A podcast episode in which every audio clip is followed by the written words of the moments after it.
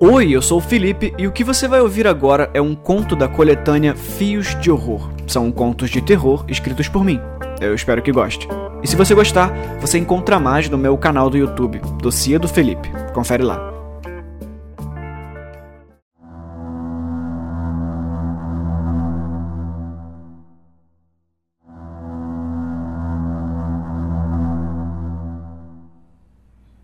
Eu só preciso de mais um gole. Ao menos era o que repetia para si mesmo enquanto observava as mãos trêmulas. E era a mesma frase que repetiram uma porção de vezes, conforme os litros iam deslizando por sua garganta áspera. O gosto amargo começava a desaparecer na língua seca, e isso trazia uma estranha sensação de abandono. Há quanto tempo ele não tomava um pouco de café?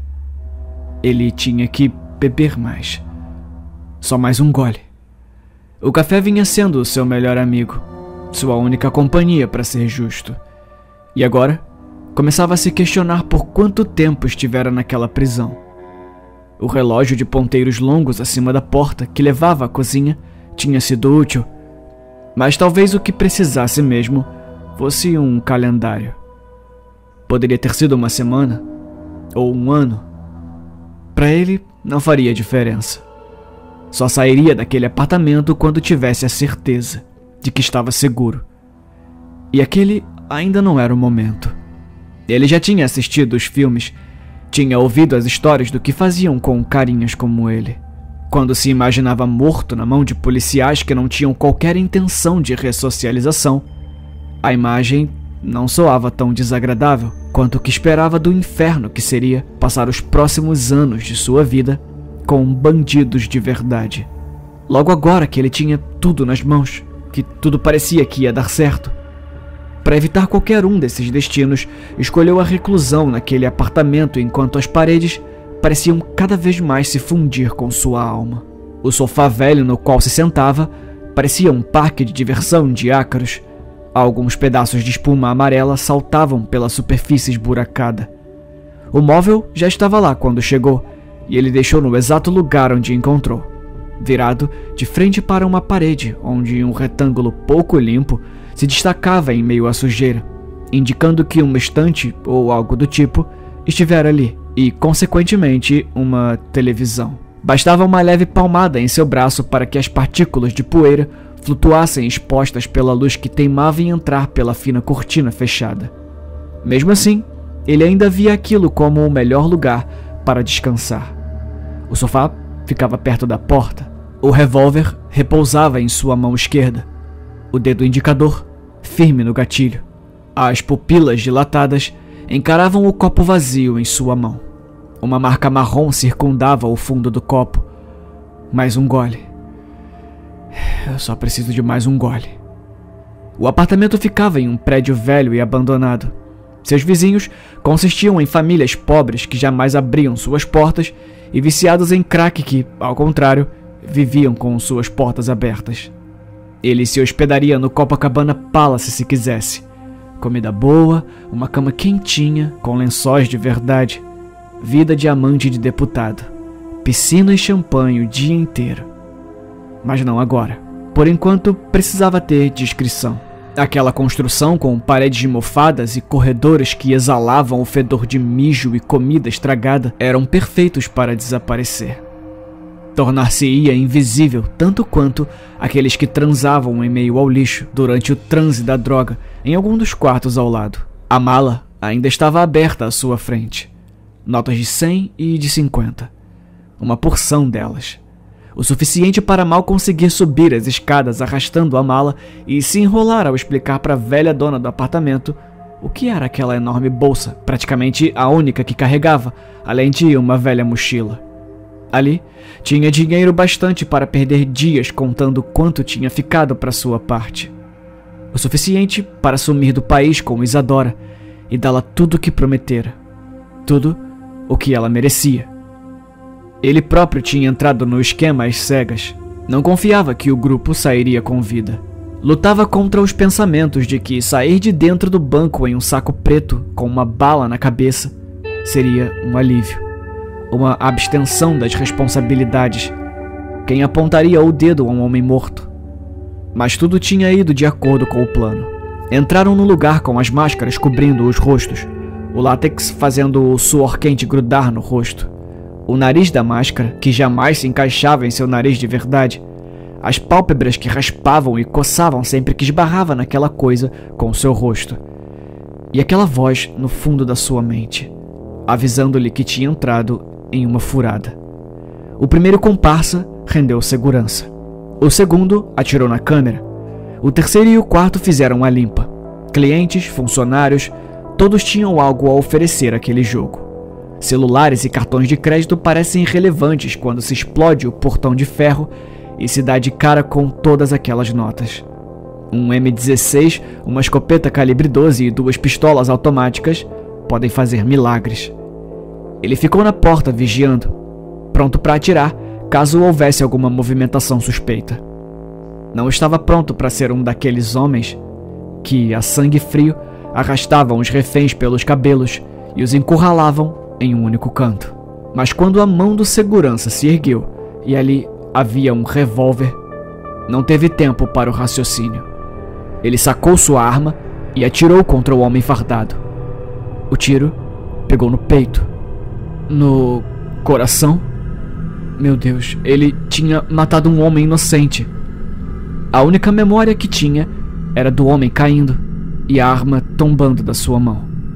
Os reféns gritando e toda a coisa saindo de controle. E o sangue. Um dos comparsas tomou a arma e chutou o rosto do guarda desacordado. O lado esquerdo. O tiro pegou do lado esquerdo.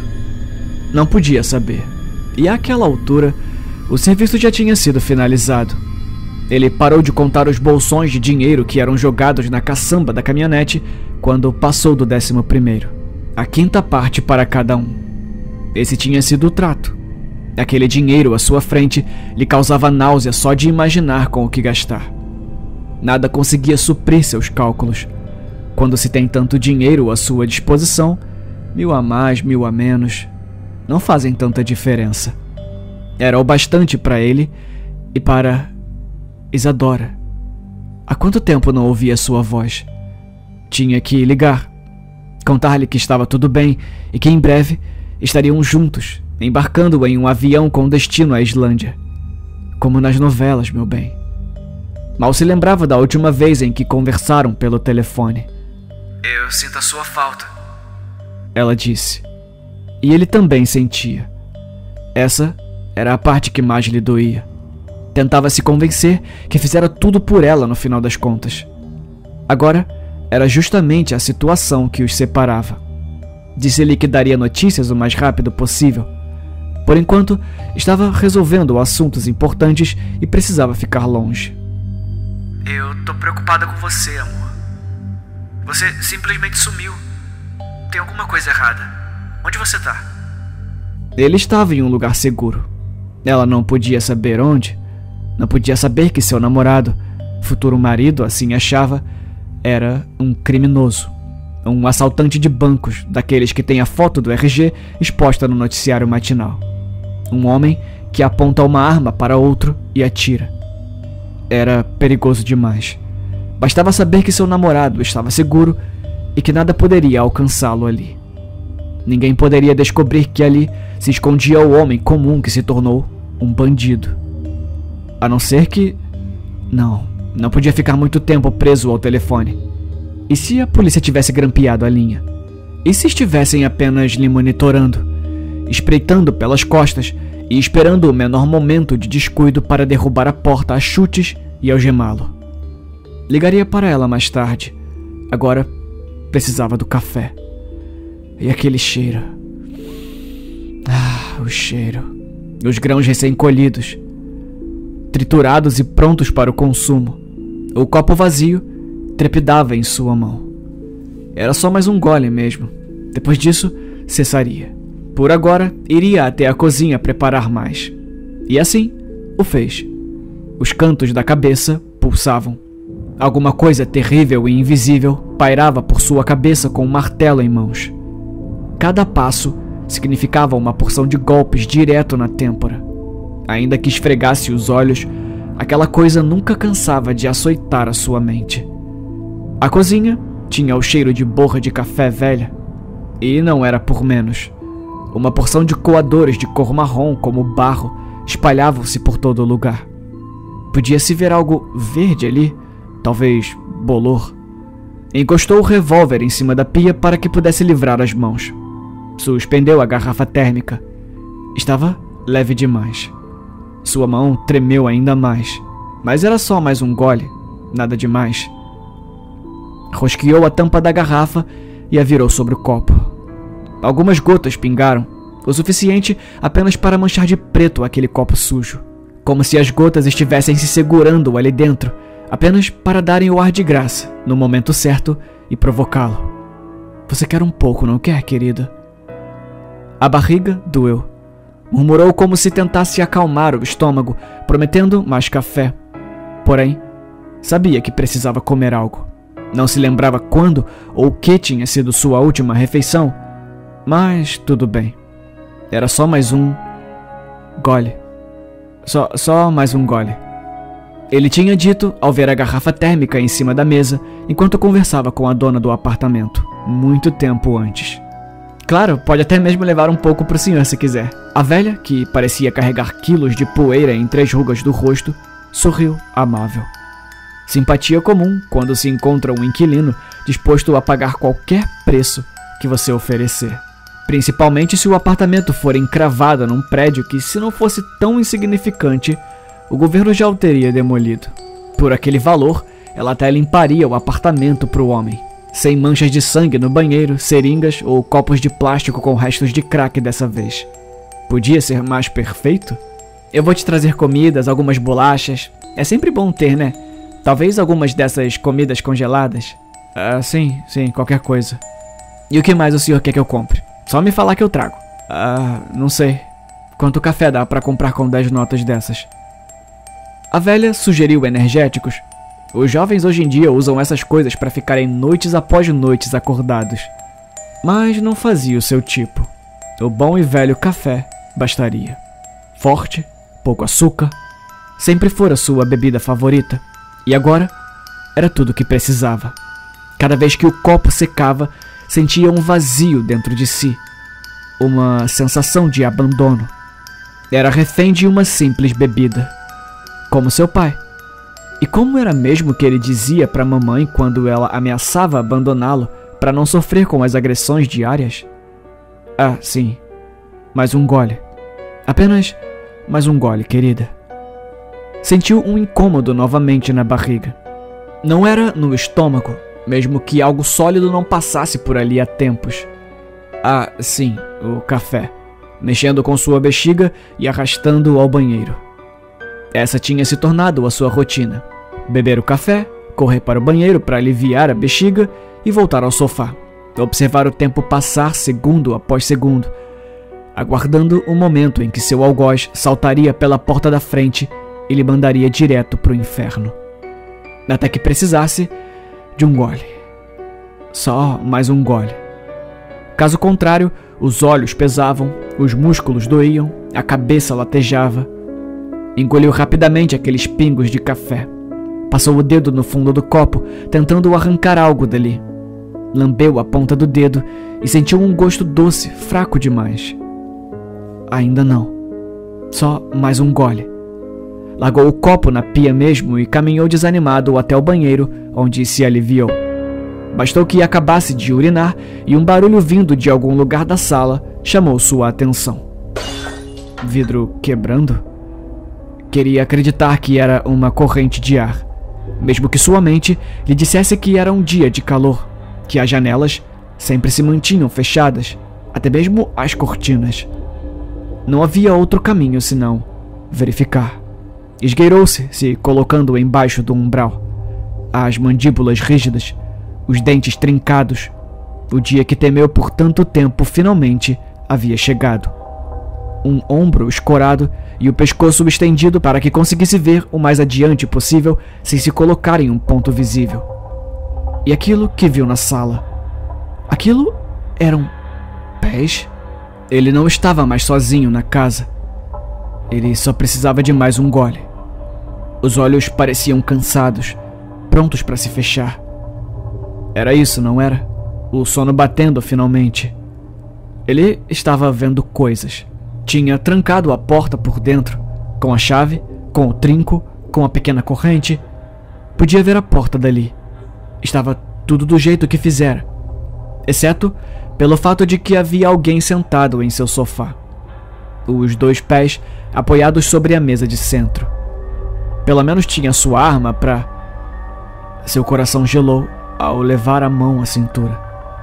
O revólver tinha esquecido em cima da pia, perto do copo sujo. E se aqueles pés se movessem? Se um invasor ou invasora decidisse se levantar e atacá-lo? Qual chance em um homem de 30 anos sedentário e com braços tão finos quanto galhos, cansado pela alimentação nula, poderia ter? Ele precisava da arma. Atirou-se contra o chão e rastejou como um soldado que sai da trincheira. Enquanto engatinhava, se perguntava o porquê de alguém ter invadido seu esconderijo. Se alguém entrara naquele pedaço do fim do mundo, com certeza sabia quem residia ali. Era coincidência demais que alguém tivesse tomado o trabalho de atravessar aquela porta, com as trancas e travas, sem saber o homem procurado que ali estava.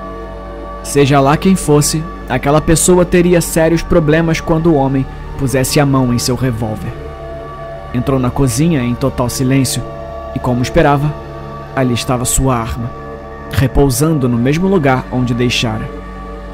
Ele não percebera que seu copo não estava mais ali. Tudo o que tinha em mente era o tambor aberto, completamente municiado. Nunca se imaginou matando alguém, mas aquela era uma questão de sobrevivência. Ninguém bem intencionado entraria ali. Fechou o tambor e inspirou. O ar parecia carregado. O cheiro não era de café. Não conseguia assimilar, mas definitivamente não era café. A sua mente está criando esse cheiro. Puxou o cão do revólver para trás. Agora se sentia confiante. Resolveria o impasse com o filho da puta que ousou entrar em seu esconderijo. Depois, beberia um pouco de café para que pudesse pensar melhor em o que fazer com o corpo. Sua mente pedia descanso, mas seus passos eram firmes. Mal parecia residir no limiar entre a loucura e a sanidade. Seus olhos estavam vermelhos e molhados. O que Isadora diria se te visse assim? Estava em um estado deplorável de estresse. Precisava resolver logo aquele problema. Assim, teria tempo de abrir o pacote de café e sentir aquele cheiro. Colocar a água para ferver e esperar pacientemente até que as bolhas subissem fumegando. Despejar a água no coador repleto de pó negro para que o néctar pingasse na jarra. Mas isso depois. Agora, ele se aproximava da poltrona até perceber que ali havia um homem. Ei, seu filho da puta! Ele gritou. Seu oponente sequer se mexeu. Parecia nem ao menos notar a presença do homem. Você escolheu o lugar errado. Percebeu que as palavras não pareciam vir de sua boca. Ele não era aquele homem intimidador com uma arma na mão. Aquilo era somente um personagem mal interpretado. Mas aquilo não era uma peça de teatro e alguém poderia se ferir. Essa era a parte que atrapalhava sua atuação. Tentou conter a mão. A arma tremia, atrapalhando a mira. Não era possível. O homem estava dormindo? Entrar em seu apartamento somente para cochilar? Ah, mas acordaria. Pode ter certeza de que acordaria e daria o fora daquele apartamento vivo ou em uma porção de pedacinhos. Você escolhe. Foi em direção à poltrona e ficou de frente para o invasor. Teria de encará-lo. Ele era o pai de alguém. A voz veio assim que ele ficou em frente ao sofá. Encarava o homem sem entender o que ele emanava, que lhe causava tamanho horror. Ele era o marido de alguém. A voz prosseguiu, intimidando e encurralando, sem nunca sequer se levantar da poltrona. O tiro havia pegado no coração, tinha certeza. Até que percebeu as familiaridades em seu rosto. A barba rala e repleta de falhas, o nariz largo, os poros abertos e com pontos escuros. O cabelo era igual ao seu, curto e penteado para o lado. O sorriso que parecia ter sido esculpido entre o queixo e o nariz. Tudo parecia com seu rosto, porque aquele era o seu rosto. O homem sentado na poltrona era uma cópia exata de si mesmo. Ele já tinha lido sobre isso em algum lugar. Essas coisas forjadas nas profundezas do inferno que vinham apenas para tomar a forma de humanos e roubar seus lugares. Mas o que uma coisa dessas ia querer tomando o lugar de um homem como ele? A bolsa com dinheiro ainda estava em frente à poltrona, mas não fazia sentido a criatura túmida querer o dinheiro.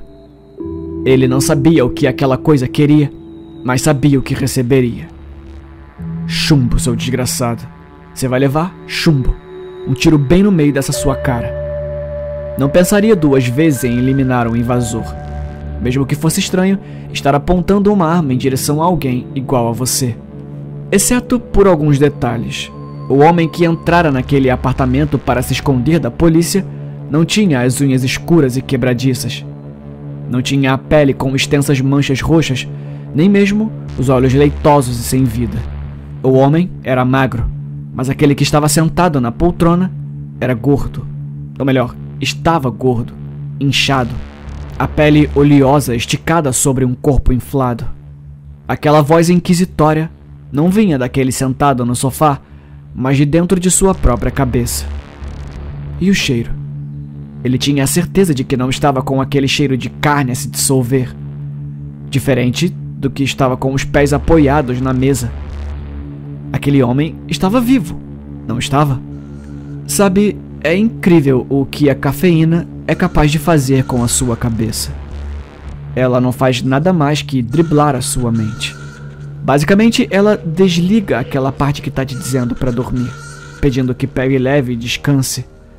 Há quem diga que ela é um tijolo embaixo do principal pedal de freio do seu cérebro. A sua mente não deve e não consegue ficar tanto tempo ligada. Senão, ela simplesmente desliga. Puf. Simples assim. Mas ele não sabia disso. E nem precisava. Não teria de se preocupar com isso. O café tinha acabado fazia duas semanas. Ele finalmente conseguiu dormir. Mas não acordou mais.